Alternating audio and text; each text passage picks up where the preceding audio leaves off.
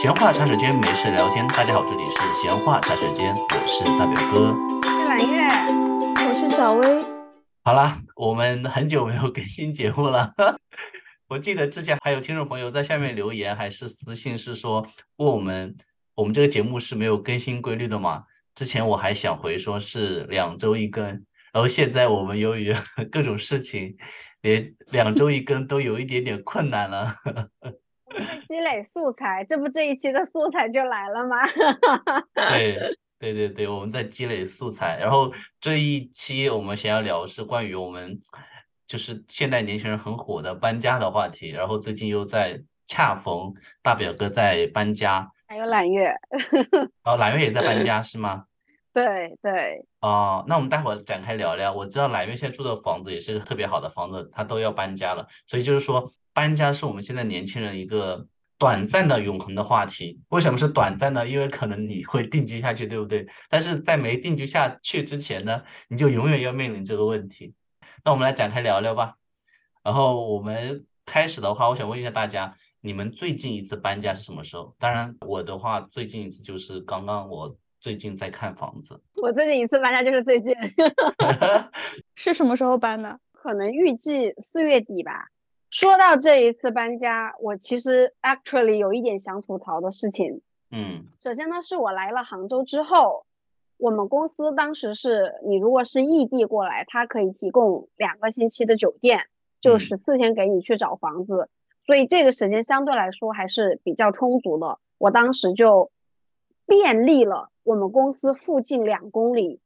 一圈的所有的小区，基本上房子我都看过了，嗯，然后最后选了这个小区，中间还临时过渡，浪费了大几千块钱，类似于这种，就是就是，总之就是我当时选房子呢，就是有这么几个原则，三个吧，应该说，第一个就是我一定要在公司最远不超过三公里的地方，我的原因就是第一，我通勤不能太长，然后第二，不知道是哪里来的不安全感，就是我要确保 在比如说下雨呀。或者是什么原因导致你打不到车的时候，我一定要有一个 backup 的人让我走路回家，哪怕是走路累一点。嗯，我跟大家讲一下，像上次我跟揽月在聊天，然后揽月说他中午回趟家睡个午觉，我当时惊呆了。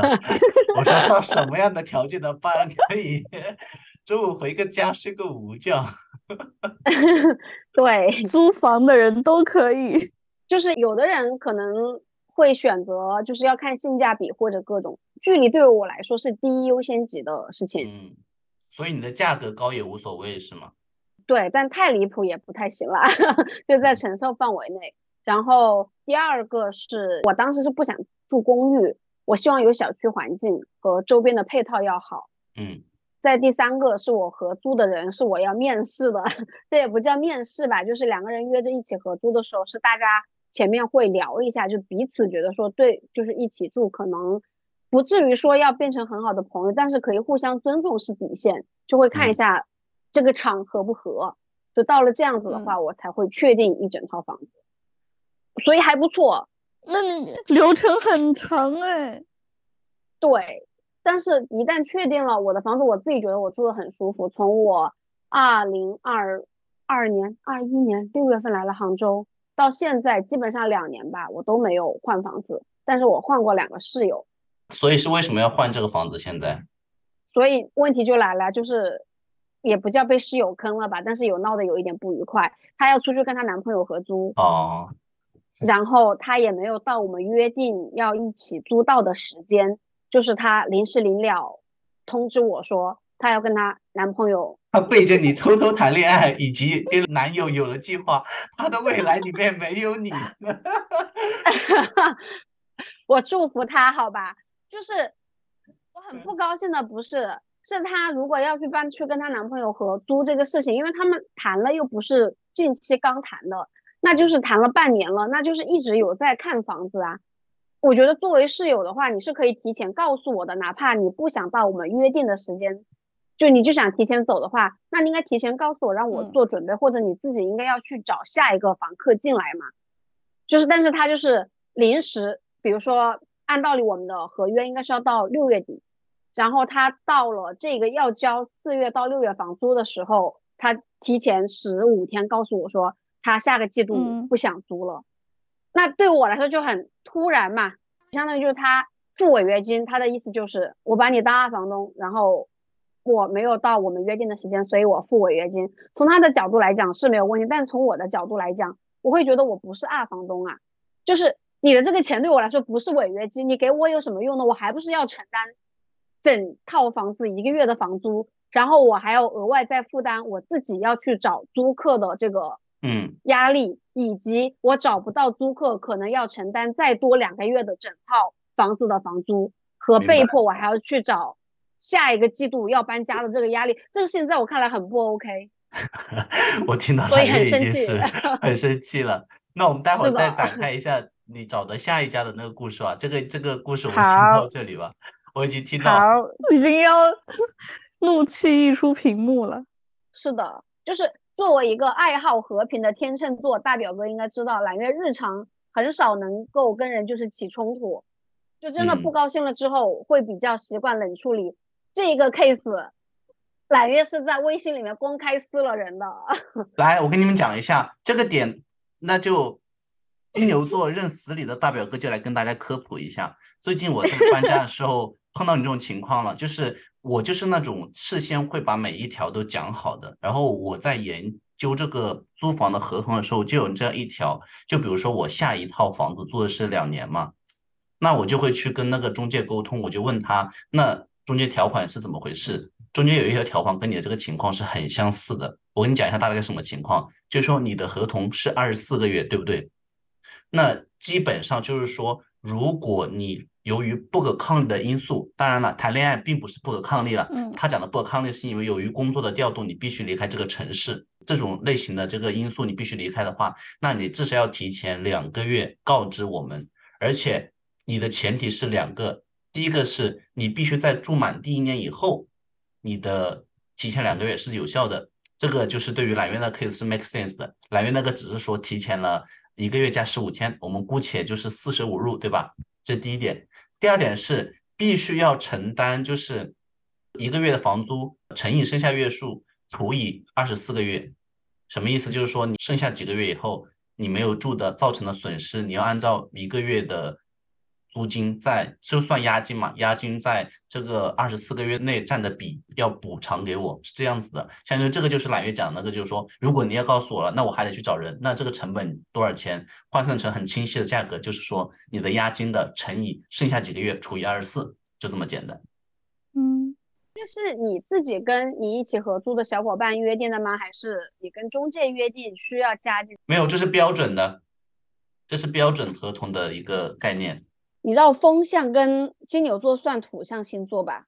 我不知道，真的是完全不一样。风象和土象，因为我最开始跟房东签这个合约的时候是我签的嘛，因为当时两个人一起合租，当时那个室友在上海赶不回来，我觉得也无所谓，就是大家约好合租，写我一个人的名字，就类似于会承担风险嘛，我觉得无所谓。所以后面这个室友因为回了上海，就是。辞职了，所以导致要换下一个室友。下一个室友我就没有让他跟房东签合同，就不是我故意的，是我问了他，他也觉得麻烦，房东也觉得麻烦。然后我就因为，而且我找的都是同事，我们公司很大嘛，不一定是很亲近的同事，但是都是一个公司里的人，所以我觉得无所谓。这个室友，我甚至连押金都没有找他要，天，合同也没有，所以他把我当成二房东，因为他他现在就是出于信任没有签合同，当时也说好，然后他现在说我跟你都没有签合同。就是我我没有跟房东签合同，对我他说他说我没有跟房东签合同，所以我跟你约定的，所以你是二房东，这是他的理论。我当时真的就是很生气，所以你看，就风向就完全没有在想这些事情。我跟房东当时就签了一年的合同，第二年到现在也没有补合同啊。我也跟房东到现在也没有补合同的。对。就是我我，因为我觉得房东小姐姐很好啊。啊，人好不好跟契约精神是两码事情啊，有很多意外你不可预测的呀。图像的严谨又来了，那就按照第一年的合同来。对呀，因为我就是完全，我我跟你讲我都做了什么，就是我跟房东会签合同，就不管是中介还是房东本人，然后呢，我会仔细推敲他每条条文，就列举出这些意外情况，如果就是发生那种意外的情况以后，我是不是会很吃亏？然后这个做法是不是一个公共的做法？这是第一点。这是第一点。第二点就是，如果我做二房东的话，我有朋友住进来的话，我就会跟他起草一份合同。天呐，摆明了就是说，你进来就住，合同就再这样子，就是你必须要交我一个月押金，然后我们合同这样子的。我觉得最开始说清这个事情一点都没有问题啊，因为一旦写清楚，我就会写。如果说你要对怕麻烦嘛，所以我就说人的性格不一样嘛。就对于我来讲，首先第一，我不觉得会发生 特殊的情况；第二，就是我只能说我的观点；第二，就我觉得房东我跟他很很合得来，所以我觉得第二年没有合同，真的有情况，我们可以按照第一年的合同来。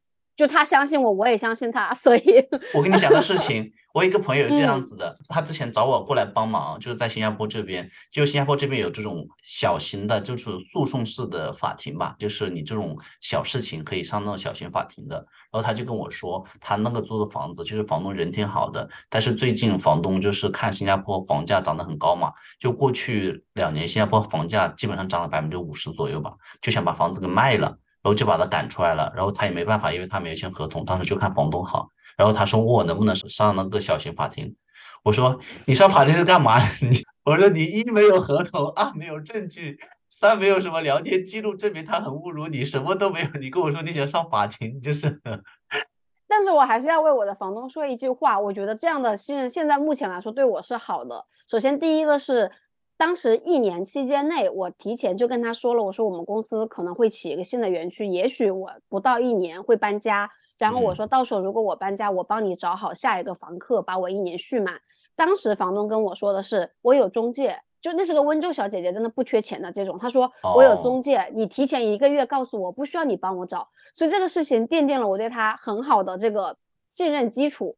然后后面过了一年之后，当时我不知道我们要不要搬园区嘛，就到了一年，我说我可能没有办法签一整年的合同，没有关系，他说你先住，你提前告诉我就好。他一直都是给我这样的态度。然后后面，因为我们另外一个园区搬走了，就导致附近的房价骤降。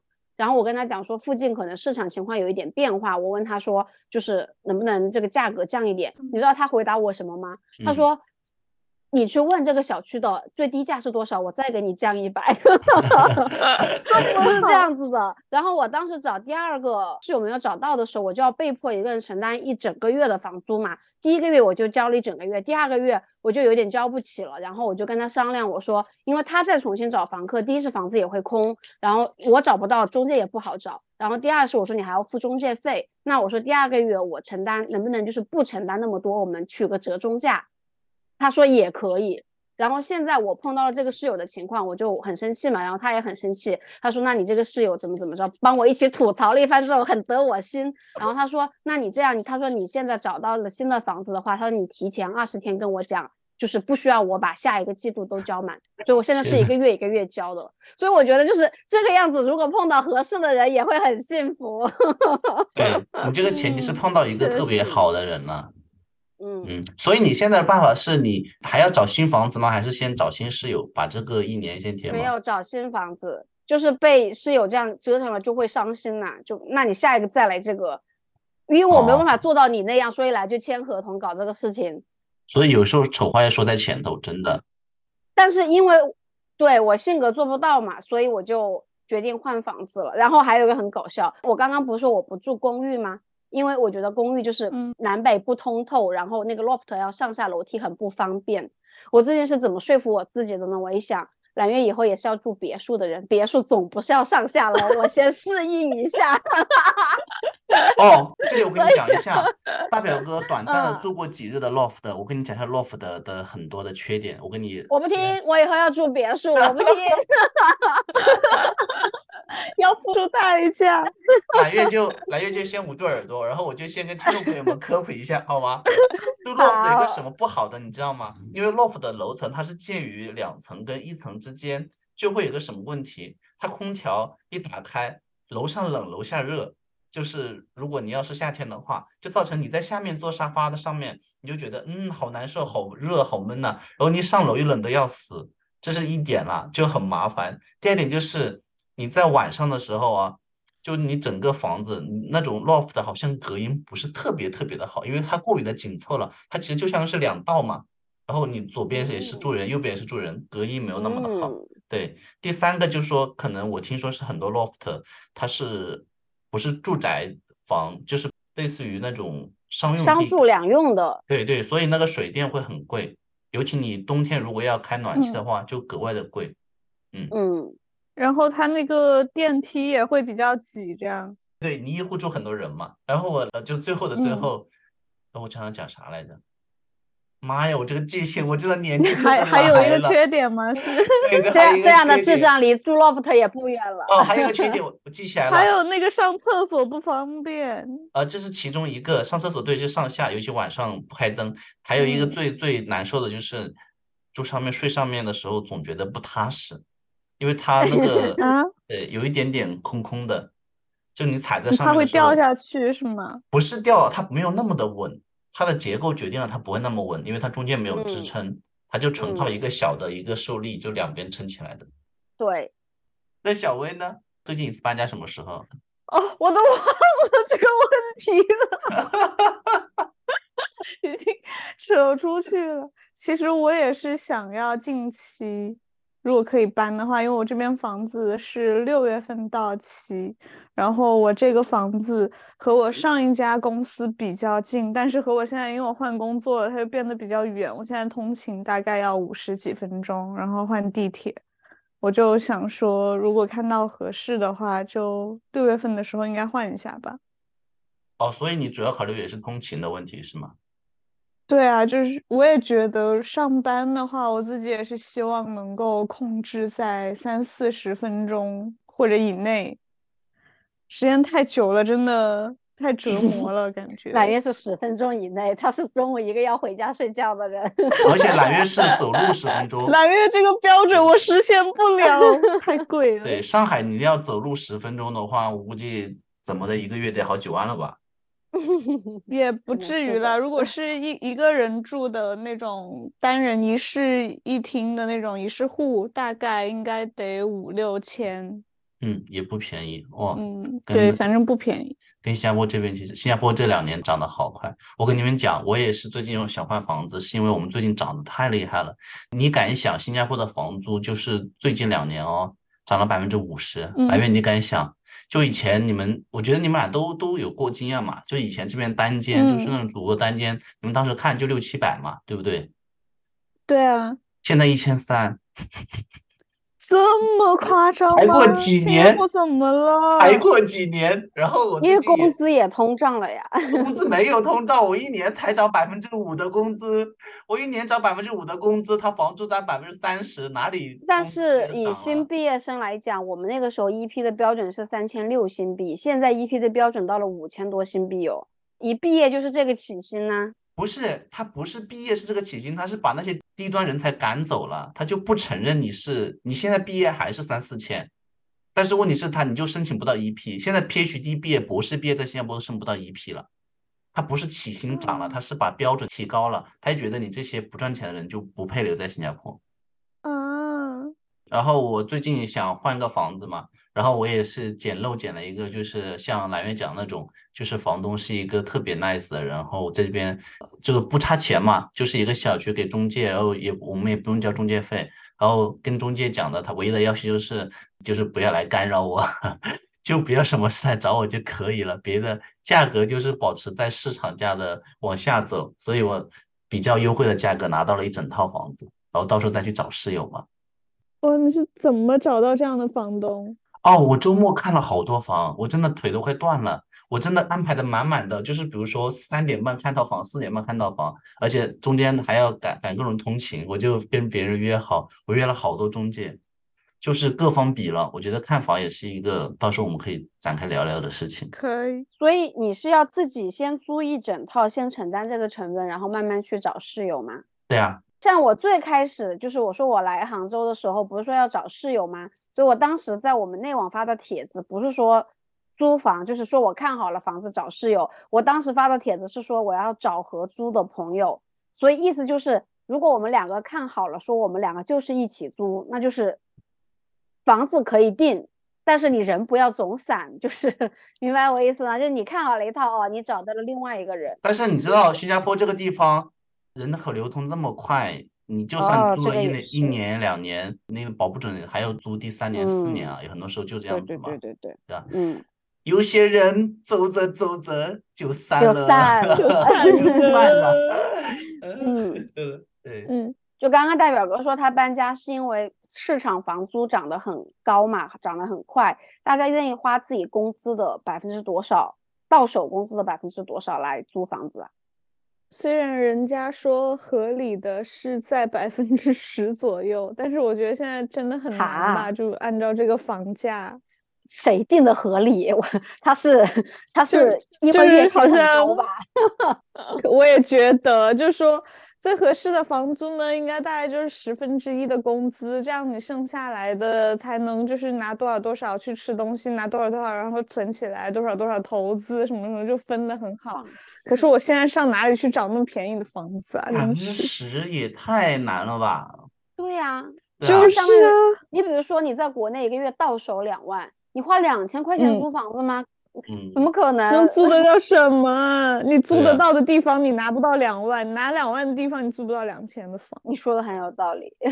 而且我们还是说相对收入还可以的。你你们想想自己刚毕业的时候，就是在那个情况下租房子的考量更是，你想想那时候就拿几千不到一万，那是对啊，就是想要租房真的很夸张的。真的基本上一半。我能自己能承受的最高上限是四分之一，就是如果房子我很满意，我是一个日常喜欢做饭搞这些的人，所以如果房子整体我很满意，我最高会到四分之一。然后我也不想要太便宜，我觉得钱省下来对我也没有什么太多的作用，就是为了保证生活质量，我是五分之一到四分之一这样子。嗯，差不多，我大概是五分之一那我。可以三分之一。哇，上海果然是国际化大都市啊！因为我自己是比较，我我我一定要独居，我不太喜欢跟人家合租，哦，嗯所以就是，这个我可能这房子很旧也没关系，然后就是稍微远一点，但是它是离地铁站或者公交站近的也可以，但是我就是想要自己住。哦，明白。这样的话，对，嗯待会儿我们会聊聊大家的需求，好像每个人对于房子需求不一样。你像我，其嗯实我像揽月讲的，我一开始其实我家里就跟我讲过，说大概呃租房考量的时候，当时毕业的时候就跟我说，大概是呃四分之一，撑死不过四分之一吧。他说超过四分之一就有点就觉得要不要不要在这个城市发展下去了。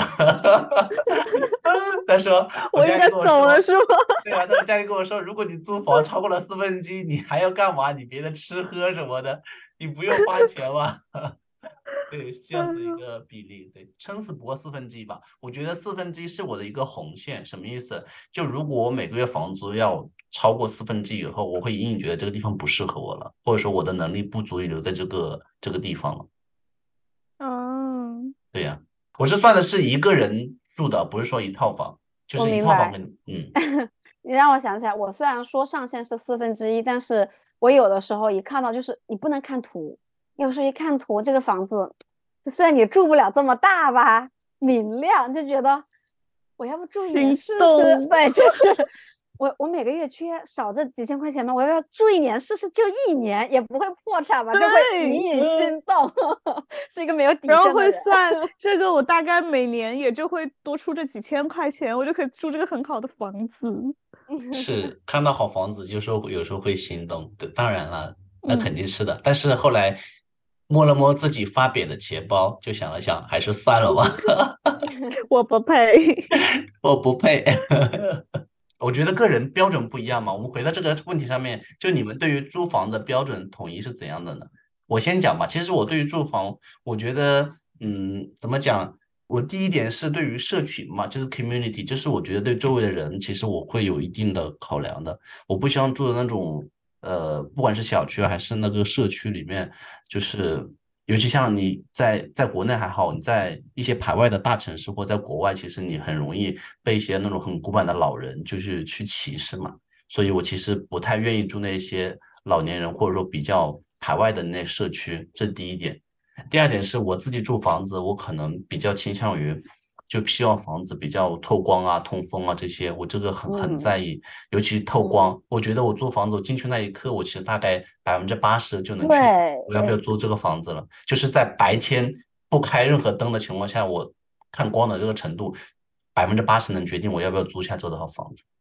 嗯，嗯，对，别的我觉得都还好反正很多东西你嗯都会自己购置、自己布置嘛。如果你想长期签的话，其实都还好的，包括那些软性设施，我其实都还好。嗯，因为我男生可能对于安全性要求没那么高，如果这个房子很好，安全性极差，我可能也会心动，不太怕的。那我可能是没有受过什么租房的苦，就是 也没有那么多经历。目前整体来说，第一就代表个说的眼缘，你一进嗯。来这个房间采光行不行，各种装潢行不行，就是你一进来就会有一种女生，我自己就是会设想说你在这里能干嘛干嘛，有画面场景感，嗯。所以就是你一进来觉得说感觉不错，就基本上定了一大半。然后我另外有一个很在意的事情，我就是我的卧室一定要有书桌，所以我无法接受那种卧室蛮小，然后搞一张大床，搞一个衣柜就怼在这里的这种啊，对对对对对对对。就刚才那个我跟你讲那个例子就是嘛，就是一个嵌入式柜一个床的，我坚决我就看到那个就是那个布置，我基本上就否了。嗯，是的，所以就是另外一个刚需，就对我来说，卧室我一定要有几个要素，一定要有床，一定要能放下地毯，然后一定要有书桌，就。是那种小型地毯是吗？呃，小型大就大型了。还要大型的呀。对，书桌我我现在是已经属于妥协了，就是我最近在租这套房的时候，我想跟房东说，能不能每个房间添置一套书桌，因为他是没有书桌的，因为他之前住的是家庭，然后他说不行，那我就想那自己买吧，淘宝海运也没有特别贵，就自己买吧，因为这个房租相对于这个这个桌子来说，真的是九牛一毛。房租太他妈离谱了！我也再说一次，太他妈离谱了。真的很离谱。我自己的话，我觉得比起来，我是很佛系的那种。我对租房真的，我的要求其实就是刚刚说的，我要首先我要自己住，然后就是呃，通勤的时间上能够控制在三四十分钟之内，离地铁站啊、公交站这种比较近，这就是我的三个硬性要求。其嗯他的我通通都还好。我随意到，我最近两次租房都是找了一个中介，看了一个小区的房子，OK 就立刻定了。我都没有那种说是约了好长时间，然后今天看，明天看，后天哇看，连着看好几套房，我都没有这种哎。那你不会对这种什么采光啊、通风这种没没有任何的要求吗？因为我觉得一个房子如果没有要采光不求好，就很容易在里面，我觉得会霉霉的。小薇，你什么星座呃，啊？确实，我 你射手的吧？我摩羯哎，这样子啊？哦，还有一个我刚才忘记说了，嗯，还有一个因素我也考虑的，就是它不能够朝马路，或者说不能朝这种地铁啊、什么高架什么的全部都。命中。大表哥说你真的好龟毛，你要求好多哦。你知道我现在住的房子，它就是只有一个很小的那种，很像那种高楼大厦里面开的，只能往外推一点点那种窗户，它都不啊是缩拉或者什么，就是一个小窗户。然后呢，我现在的采光也是比较差，因为我在二楼。完了，我门口就是大树，所以我平时基本上白天在家，我也是必须得开灯的。然后呢，我第三点就是我这里也是面朝马路的，但是这个是我个人要求，因为我很喜欢听到街上那种汽车那种熙熙攘攘的声音，不然我会睡不着。啊，你是多少层？我想问一下。二楼啊，二楼朝马路，你不觉得早上起来很吵吗？他说了，他喜欢听这个得声音我。很喜欢那种马路上的声音，然后我也啊希我希望我能够看到路上的行人，啊，天呐，所以刚好我就这一点还挺好的，我觉得这个。我正想说，我好想跟小薇住，然后一想他又喜欢独居，你不配，你根本入不了他的法眼。让我去住那个临街的房子。是的，可以很低价哎拿一套临街的房子，然后把那个房间给他双赢。我临街我真的不行哎，哎，你不觉得就是看街景很美吗？不，我也要看绿色的风景，我宁愿看小区里面的绿植，我不愿意看街景。啊，我很喜欢街景。街景有一个问题是，我倒是不怕吵，但是隐私就是我是一个在家里特别啊，就是不太注意隐私的人，那就是那就会这就又又回到了一开始，我的窗户它真的很小，然后门门窗外就是一棵大树，别人也看不到我。那我大胆的猜一下，你住的可能是牢房吧？你这个窗户的大小，怎么办？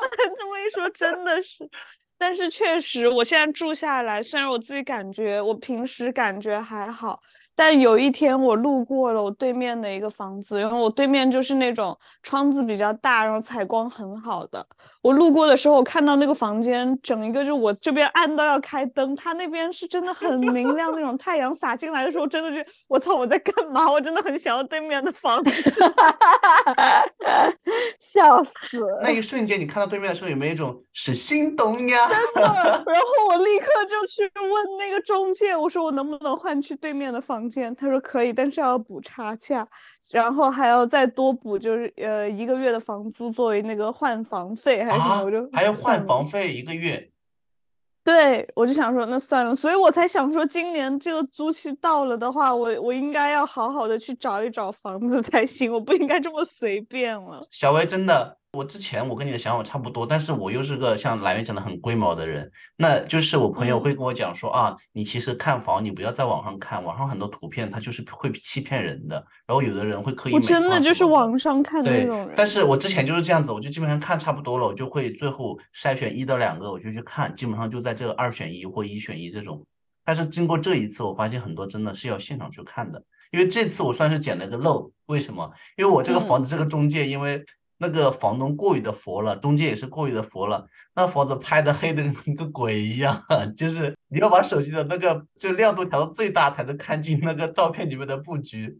哇，所以就不吸引别人是吗？对我当时看的时候，我是觉得属于那种就是哎，就按那个 schedule 排，我就排到他了，我就想哎，要去看一下吧，反正也无所谓，就在这附近。然后我去看了，真的是整个爱了。就他那客厅，我觉得他是在那种。傍晚时分，六点刚刚天黑，然后灯还没起的时候拍的，就是特别特别的暗。但是他那个房子特别特别的亮。我们当时去的时候是大概就是下午三点，就你能看到他那个房子，他又不朝太阳，他就是斜着朝太阳的，然后又通风，然后那房子特别的明亮。我就想是什么鬼中介能拍出这样这种阴间的照片，能让我捡个漏？我一看上面那种有问询的还是有看过的那个数据就很少，好像就个位数。就大家看到这个照片就觉得真的很影响的照片。所以有的时候还是要去实场看一下，因为像刚才哪面讲的，你进了屋子，你看到那个采光，看到那个通风，有的时候你就觉得，哎，这个感觉真的就是来了，你知道吗？嗯，我这次一定，我一定。对，多花点时间去跑跑，可以的。我我应该好好的看一下。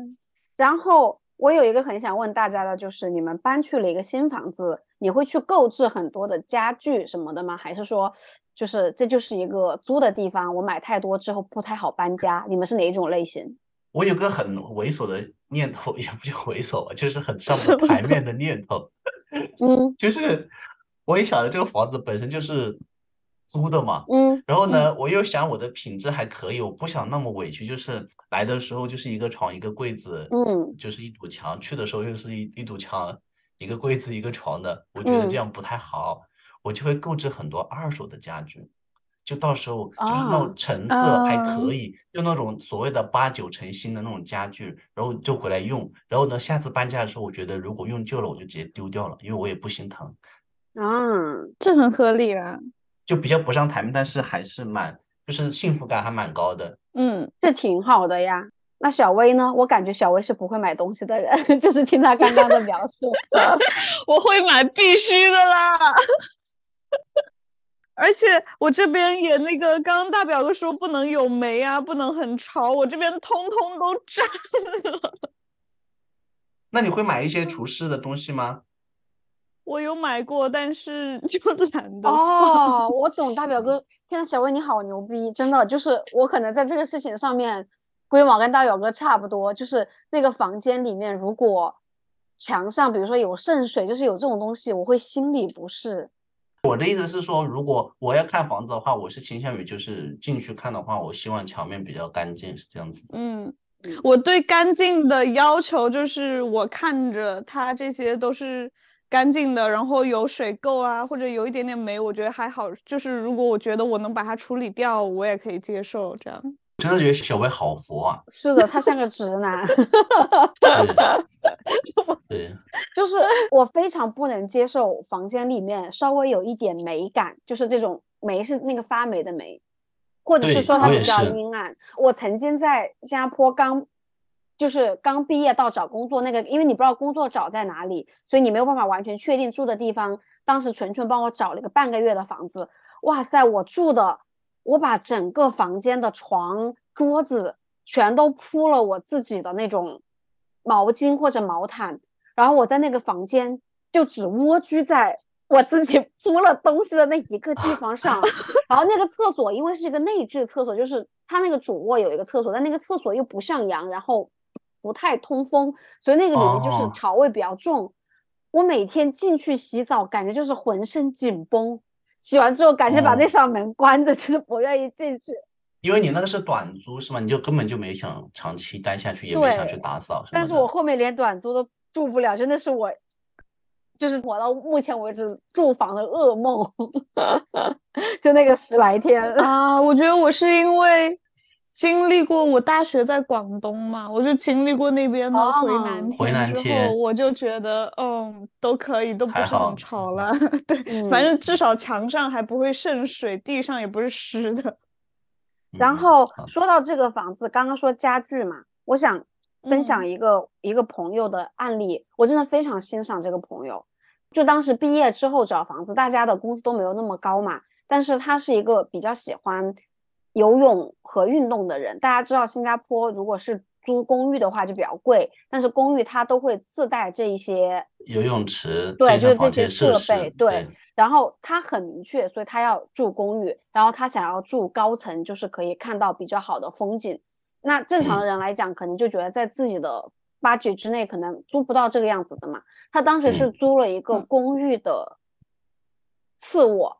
就是一个小房间，就类似于刚刚大表哥说的，如果你放一张一米五的床，可能那个房间就只能再放一个床头柜这样的大小。但是他把那个房间布置的非常好，就他是一个很不怕麻烦的人。他去宜家花了千把两千块钱买了一个上下铺的床，哇，嗯，然后上铺放东西是吗？呃，不是上下铺，就是床在上面，底下有一个空间哦，然后就像我们那个宿舍的那种一样，上床下桌，对。然后他的那个房子就是采光的话，没，那边是一面落地窗，所以它整个采光也很舒服。我当时去他们家玩的时候，他的小房间有惊艳到我，就是客观条件不太好，但是收拾的很棒。然后他房间所有的家具都是他自己精心布置的，他的下面那个书桌的部分，然后他甚至还摆了那种榻榻米类的东西，然后有书柜，所以整体就是让人觉得非常非常舒服的一个空间。我之前是一个租房，就是不太喜欢买家具，因为觉得说就是短住。然后好在就是刚工作刚开始要有比较长期租房经验的时候，因为认识了他和看到了他的案例，所以导致结果就是我们家现在甚至有一台钢琴，我都不知道我这一次要搬家该怎么办。上次揽月从新加坡走的时候留了一架电子琴，然后这次留了钢琴。是买钢琴，你好离谱哦。但是我一 想，那这么大几年我都是要租房子的呀，就搬家就搬呗。也确实，对，这就是我们其实很想要探讨的一个问题，就是你看现在租房动不动像我就一签就签两年，其实你也不能太委屈了自己，是吧？因为说实话，人生又有多少个两年？你这两年委屈自己，下两年委屈自己，可能你这个人生前面该享受这些日子，你都委屈了自己。就而且我觉得之前我一个理论好像是。在哪一个播客听台是三十六课的文章讲的？我觉得讲的挺好的。就因为揽月的推荐，我最近也经常在看三十六课，好吗？这边打个软广，就讲说人的这些行为方式会形成习惯的。就说你你类比你父母那一辈，为什么他们现在这样子？就是条件好了，他们也。就宁愿委屈自己，你像我妈就是那种，明明家里有车，你说一下送一下就好了，我妈宁愿去坐公交，就那种，就是她习惯已经形成了，她觉得在自己那个状态是舒服的，那就会有个问题在于，你希望你在未来之后你会这样子吗？如果你不希望的话，那你很多行为习惯你现在就要去培养。你如果不培养的话，以后你一旦习惯了这个让自己不舒服、牺牲掉自己部分的感受去成就或是达成某一个目标的那个行为方式的话，那这个行为方式可能在不久的将来，它会成为你一个无法改掉的习惯，这个是很可怕的。嗯，嗯，你说的对，我一定好好找房。我没有说你，我不是说你，对不起。没有，我觉得像你那种就是完全不管也不错。我觉得心态上面你能做到开心，我觉得挺好的，没有啊，我看到对面阳光很好的时候，我不开心。是不是？有的时候就是我看房子就这样的，一定要挑白天，就是看到那种呃自然光照进来那种感觉就很好。而且我跟你讲，尤其我们近视，近视最大的问题就是怕光照不足，就一定要保证房间的光照是很足的，尤其在白天的时候。所以我的问题其实是因为我之前没有感受过，我感受到了，我这个地方搞 那么好的。对，但是分享一个反面的案例啊，就是我认识一个那个也是一个女生朋友，好像女生在这个身上都比较酷，她真的就是房间随便，但是她的观点是，她愿意把她的时间花在外面，就房间对于她来说就是她睡觉、洗漱的地方，干净就行。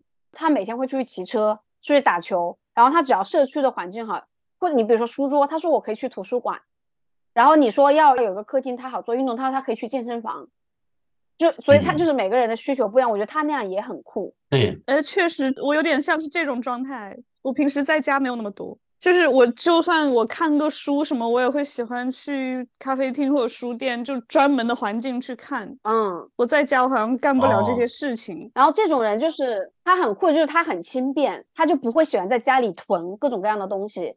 他想要去搬一个家，或者后面就觉得另外一个社区比较好，他想要去体验另外一个小区的环境，就不像我现在考虑个搬家就想说哦东西好多，他就是很轻飘飘，可能两个箱子他就走了。所以我觉得这种也哦很酷，对，嗯，但反正现在搬家都有搬家公司了。所以其实你没有发现，就是这个现在这个商业发展成这个样子，你没有地方省钱的。你想从房子上面省一点，就是你在外面要花，笑就你在外面花，在家的话，你家里住的舒服呢，价格就上去了。是的，钱总是要花出去的。哦，那好，那我们就聊到这里了。就是目前大家也都在跌跌宕宕、起起伏伏，在各自的城市也拼搏啊，各种租房啊，换了很多次了吧？也不是很多次，有些次数了吧？然后你们有没有想目前在目前的城市有定居下来的打算呢？这样的话就牵扯到另外一个方式，就是可能由租房要转换到买房了。你们有过这样的考量吗？我的经济不允许我有这样的考量。上海，上海偏一点呢，就是偏一点是可以，但是就感觉好像没有必要把自己整一个，就是又去榨干父母，又背上几十年的贷款，然后只是买一个偏一点又不太好住的地方，那我宁可在好住一点的地方租着好了。小维是以后会确定在上海是吗？我觉得我确定我在上海，但是我不一定非得在这里买房，懂，就是我不觉得买房是一件必选项。哦，哇，你也很酷嗯哎！我觉得你，我觉得小薇就是那种酷女孩儿啊，嗯，就是吗？这不是穷人吗？你看我要有钱，我第一个买。不是我知道，就是谁谁嗯有钱不会买，又谁不是傻子，对不对？但是我是觉得你是那种拿得起放得下，就你想想了你就去做了，就是你会有这种啊很干脆的想法，你不会左右纠结。对，我不会纠结。对，我觉得这个很好哎，我觉得这个是要学习的。因为我觉得我如果要是很勉强的去买，然后让自己过得很不爽的话，我觉得真的没必要。但是有的时候我我就就想在这里边通过我的嘴问一下这个现代社会，我发出要振聋发聩的一声问题：为什么现在社会这么发达了，住个房子这么的难？而且明明这个客观条件并没有那么难，为什么人为给我们年轻人创造这么多的困难？虽然我也不年轻了，对不起，我不能代表大家，但是问题是真的很难。你知道我今天从头到尾一直回荡在我脑海中的一句诗，就是“安得广厦千万间大庇天下寒士俱欢颜。我们要这起立背一下这个杜甫的这首”，诗。我一直从头开始回荡。这种时候我真的想要告诉大表哥，书中自有黄金屋这个话是没有错的。以杭嗯州为例啊，杭州如果异类人才买房是二十万的补贴，如果是地类人才买房，好像是一一百万的补贴。然后像我现在拿的这个人才的话，区里还会有那个，就怎么说叫政府共有产权房给你做那个，就是作为福利吧，类似于好像就是说你付首付和什么，你只要付一半，但是你的产权也只有一半。你如果一直住，就是你如果是刚需，你想一直住就没有关系，就政府就帮你把嗯钱垫着。如果你说你想要不想住这个想换，那到时候你把你手里的一半卖给政府就好，就是有点嗯半住半租性质的。但是只要你想一直住，政嗯府是不会赶你走的。这样子算了一下，其实我觉得以我自己的工资，我虽然没有打算买，因为我是一个不想要背房贷和我觉得我现在租房体验挺好的这个情况下，没有想买。但是正常，如果像我这种刚需想买，就我这个条件，然后刚需想买房的人，对于他们来讲，尤其是结了婚的话，两个人我觉得是没有什么太大压力的。是的耶。同意了。你知道你刚刚说补贴二十万的时候，脑海中在上海我可以多买两个平方，杯水车薪，多个厕所。九牛一毛，我又用这个成语，我今天用了好多九牛一毛，是这么用的吗？我不知道，哎，对不起，如果我讲错了，希望听友们给我指正一下。然后回到刚才那个问题，对啦，是书中自有黄金屋了，但是有的时候怎么讲，也是要看你的选择嘛。有的时候这个书可能要特定的书，比如说像 IT 嘛，很多别的行业是不可以的。嗯，没有这个专项补贴的。所以揽月，你其实并没有想在杭州定下去吗？还是只是暂时没有想要买房而已？暂时没有想要买房，定不定也再说吧。我就是买房这个事情，我感觉我只有在完全稳定了，完全稳定了是意味着说我想要结婚，然后要生孩子的这一种稳定，我感觉我才会考虑下一步。不然现在我一想每个嗯月我要往外丢贷款，我这个事情我就会不舒服。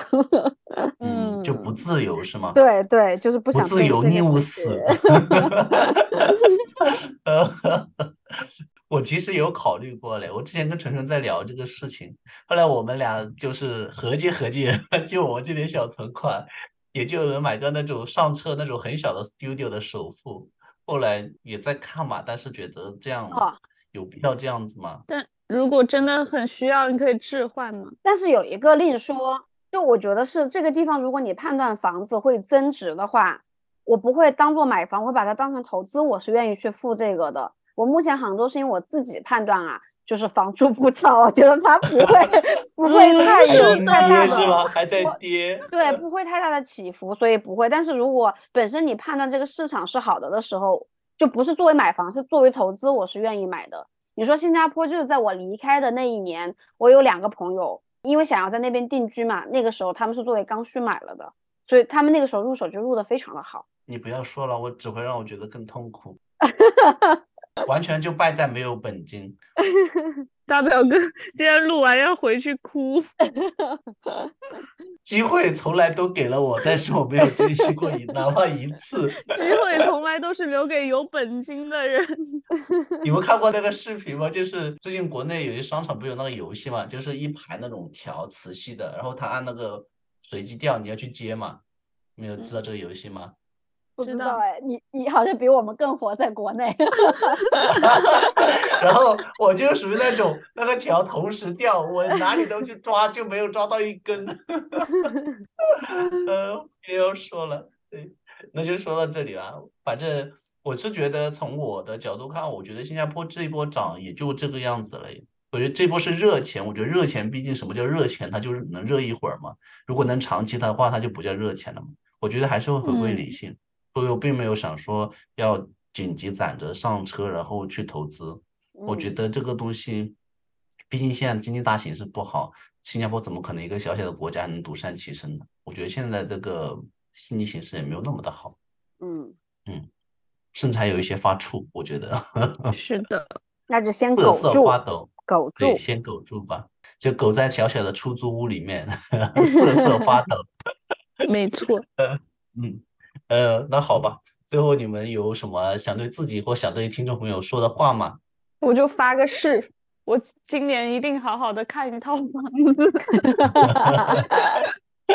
真的可以的，祝你找一个好房间。但是其实前提是可以多看看，就不着急，你可以提前找。嗯，是我今年时间很充裕，我现在就开始准备两个月之后的房子。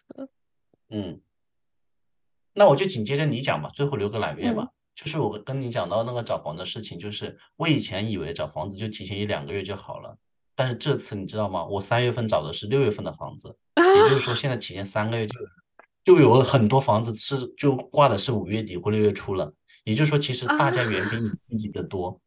所以我已经要开始动起来了。是的，对，我以前就是看房子都是提前一两个月，就是因为你要告诉房东你要不要续租，提前一个月嘛，那我就提前大概就是一个半月到两个月之间找房子。老是抱怨说，哎呀都没有什么好房子，原来机会早早在时间上面已经下了一个注脚，我没有留意到，要提前三个月。这辈子都没有在租房上提前过那么多的量。对，前段时间只是随便看看嘛，没想到清一色都是说五月底六月初挂出去的，也就是说中介从这个时候就开始动起来了。啊，所以你他动起来，你就要动嘛。有的时候，对啊，房子在市场上面你就要去看了。我已经在开始揉太阳穴。我就知道小薇这种人，一想到要想事情，人就很烦。是的，就是在搬家这个事情上面，或者是说在租房这个事情上面，对大家没有建议，就只有祝福吧。就是 真的啊，就是希望大家能够碰到好的房东，这个很重要。然后，如果你嗯你是合租，能够碰到合得来的室友。然后，另外就是至于什么样的房间、什么样的地段，各种就按大家的需求。但是，总之，租房了这么些年，也是大家年华最灿烂的这么几年，也是自己的生活。对，所以就是还是希望整个的过程大家都能够生活的开心，在这个租的房子里面也可以度过很愉快的时间。嗯，好，然后总结就六个字吧：尽人事，听天命嘛。那好吧，那我们今天节目就到这里了，感谢大家收听，这里是闲话茶水间，我是大表哥，我是蓝月，我是小薇，我们下期再见啦。拜拜。拜拜拜